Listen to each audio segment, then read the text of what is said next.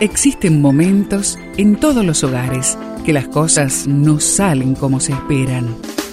Susana y Gustavo Piñeiro te traen soluciones para tener un hogar diferente y duradero. Quédate con nosotros, porque ahora comienza Hogares de Esperanza. Así que todo lo que quieran que hagan los hombres por ustedes, así también hagan por ellos, porque esto es la ley y los profetas. Mateo 7:12. Este texto lo encuentras en la Biblia. La cuenta bancaria emocional se compara a la confianza que se deposita en una relación. Si hemos sembrado buenas actitudes, podremos contar con ese depósito. Si incrementamos los depósitos emocionales, depositando en otros cortesía, honestidad, amabilidad, mi reserva, que es la confianza hacia nosotros, crecerá.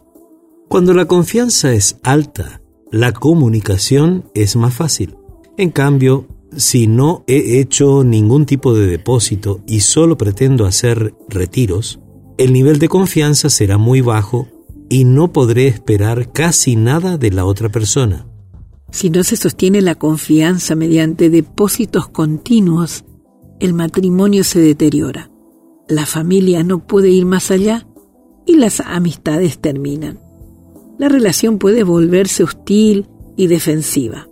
La respuesta de lucha o fuga da origen a batallas verbales, portazos, silencios, repliegue emocional y autocompasión. Las familias y los matrimonios funcionarán bien si se relacionan apropiadamente en el aspecto emocional. El trato afectivo es como un cheque certificado.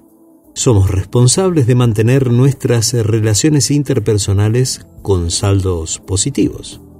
Necesitamos sembrar la palabra y las actitudes correctas para poder mantener la amistad que todos necesitamos.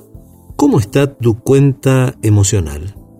Es el momento adecuado para hacer un balance y ejecutar los ajustes necesarios y también hacerlo con la familia. ¿Qué te parece si explicas cómo funcionan las cuentas bancarias con tus hijos y así entonces entre todos pueden reflexionar sobre esta cuenta emocional? ¿Están depositando o solo están extrayendo de la cuenta? Te invito a orar.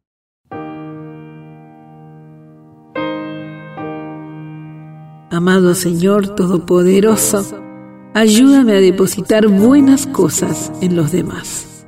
Y te lo pedimos juntos en el nombre de Jesús. Amén.